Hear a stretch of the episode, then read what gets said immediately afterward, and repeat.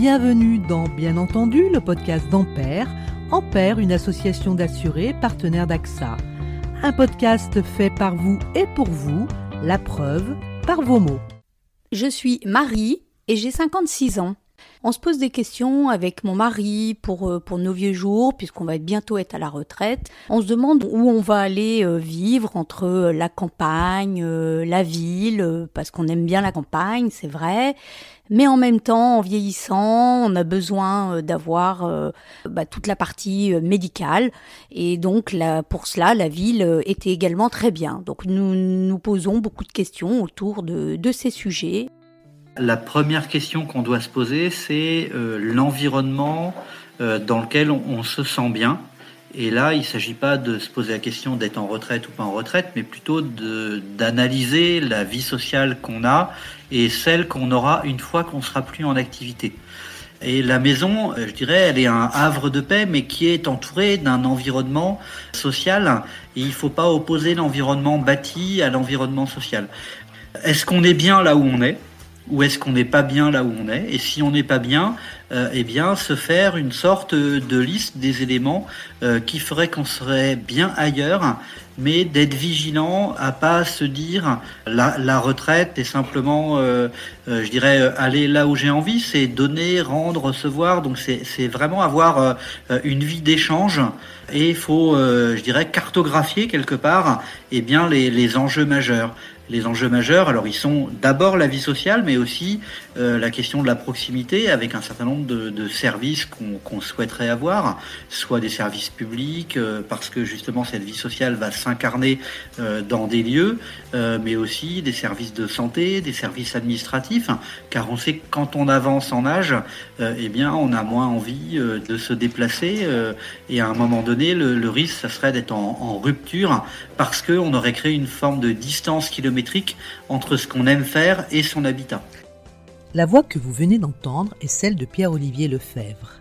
Pierre-Olivier Lefebvre est secrétaire général du réseau francophone Villamy des Aînés. Réseau qui a organisé le 1er juillet dernier à Saint-Étienne un colloque sur le thème des habitats. Pierre-Olivier Lefebvre répond à Marie, 56 ans, future retraitée. Qu'est-ce qui existe aujourd'hui en France pour que l'habitat ne soit pas une charge, que ça reste facile. La, première question qu'on peut avoir par rapport à un habitat euh, qui, qui pèse pas sur la vie quotidienne quand on, vieillit, euh, c'est déjà de s'interroger est-ce qu'on veut rester propriétaire ou est-ce qu'on veut devenir locataire? Car en réalité, des fois, le premier poids de l'habitat, eh bien, euh, c'est d'avoir à gérer l'attente de la pelouse, le ramonage de la cheminée, le ravalement de la façade euh, et ce type de choses qui euh, peuvent peser en partie quand à un moment donné on a moins de ressources financières ou quand euh, on avait une vie en couple et qu'un des deux est décédé et que du coup on se retrouve à assumer tout seul ces enjeux-là. Donc la, première chose avant la localisation ou avant le type, c'est est-ce que je suis locataire, est-ce que je suis propriétaire, est-ce que c'est du neuf, de l'ancien, est-ce que, est-ce que j'ai géré en anticipation pour avoir, je dirais, le moins de pression possible au moment où je suis à la retraite? La deuxième chose, c'est de réfléchir pendant qu'on va bien. Et on, indique souvent en fait la, question du passage à la retraite, mais pour ceux qui ont des enfants et une famille, euh, la première rupture qui se passe, c'est quand les enfants partent de la maison.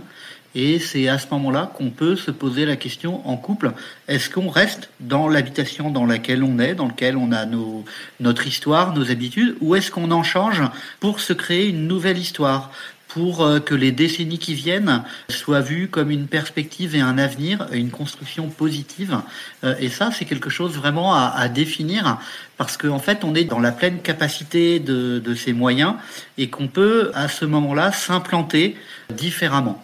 Ensuite, c'est effectivement tous euh, les équipements euh, modernes, domotiques euh, ou autres, mais qui doivent être pensés dans une forme d'alternative, de choix. Et donc aujourd'hui, on commence à avoir des types d'habitats qu'on appelle évolutifs, c'est-à-dire qui sont pour tout le monde dans un premier temps, et puis dans un deuxième temps qui peuvent être adaptables parce que on a anticipé de pouvoir mettre dans la douche eh bien une barre d'appui, qu'on s'est posé la question que si à un moment donné on avait du mal à monter l'escalier, eh bien, on pourrait avoir une alternative ou qu'on a fait des choix de logement tout bêtement de plein pied, Ce qui fait que euh, on n'a pas le risque de se dire à un moment donné, je vais être en difficulté ou en rupture. L'autre point, c'est aussi de regarder eh bien, euh, ce qu'on est capable de faire et de se dire qu'il y a des choses peut-être qu'on sera moins capable plus tard et que de l'anticiper, c'est pas de se retrouver en difficulté. Et ça porte pas malheur de se poser ces questions-là.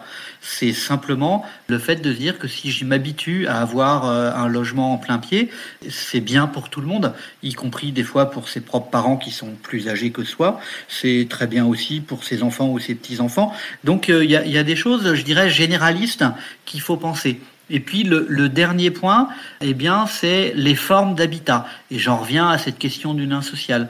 Est-ce qu'on a envie euh, d'être dans un habitat intergénérationnel? Est-ce qu'on a envie d'être dans un habitat individuel où on décide de, ses propres allées et venues, mais qui est regroupé, qui fait que du coup, on a euh, un lien, une relation en proximité avec quelqu'un qui euh, va, va permettre de, dans les moments de fragilité, de pas se retrouver tout seul à devoir gérer bien le temps de rupture ou la difficulté même, euh, je dirais, psychologique de se dire euh, c'est plus compliqué pour moi aujourd'hui d'aller vers des gens, de les rencontrer, de faire des courses, de faire des démarches administratives. Donc toutes ces questions-là aujourd'hui ont des réponses. Mais euh, ces réponses, à nouveau, sont d'abord des choix et des arbitrages entre les avantages et les inconvénients. Est-ce que vous pouvez nous faire un petit panorama, ou un grand, je ne sais pas, des formules d'habitat existantes aujourd'hui en France en dehors, je dirais, euh, de l'EHPAD? Alors là, on est, on voit très loin évidemment. En dehors de la résidence-service, qu'est-ce qu'on a vu se multiplier ces dernières années, si tant est que des nouvelles formules aient vu le jour? Alors il y a énormément de types d'habitats en France aujourd'hui pour, euh, pour les seniors et euh, je pense qu'il est important de ne pas les opposer les uns aux autres. C'est-à-dire que, je dirais, aux deux bouts de la chaîne, on a euh, le domicile dans lequel on a passé de longues années, dans lequel on a du plaisir, qui peut avoir une nécessité d'adaptation. à l'autre bout de la chaîne, on a l'EHPAD, parce qu'on rencontre des difficultés suffisamment importantes qui font qu'on ne peut plus rester chez soi. Et entre les deux, eh bien, il y a pléthore de types de domiciles. Et j'insiste sur ce côté domicile parce qu'on sait que dans les enquêtes, on entend beaucoup euh, les personnes âgées veulent rester vivre chez elles. La vraie question, c'est quel est le chez-soi qui est idéal ou qui est adapté. Donc il y a déjà des gammes d'offres de prix qui sont différents. Ensuite, de type d'habitat. Hein, je parlais d'habitat individuel regroupé. Ça peut être du logement social, ça peut être du logement privé, ça peut être du logement intergénérationnel. Ça peut être des formules d'habitat euh, résidence-service avec plus ou moins euh, de, propositions de services. Et là, on en revient à, cette question ville ou campagne ou, euh, ou aussi périphérique, hein, car on sait que la majorité en fait des gens de, de 50 ans, 60 ans, 70 ans, eh bien, habitent aussi dans les premières ou deuxièmes couronnes, qui sont des zones pavillonnaires dans lesquelles les gens sont bien, mais qui n'ont pas été pensées par rapport à la question de la distance. Et aujourd'hui, on voit euh, bah, des résidences seniors euh, qui existent. La complexité en France, c'est qu'on a beaucoup d'expérimentation et que on n'a pas une forme d'homogénéité en fonction des territoires, le nord, le sud, l'est, l'ouest ou la région parisienne, euh, et que donc ça demande véritablement un travail, je dirais, de, recherche.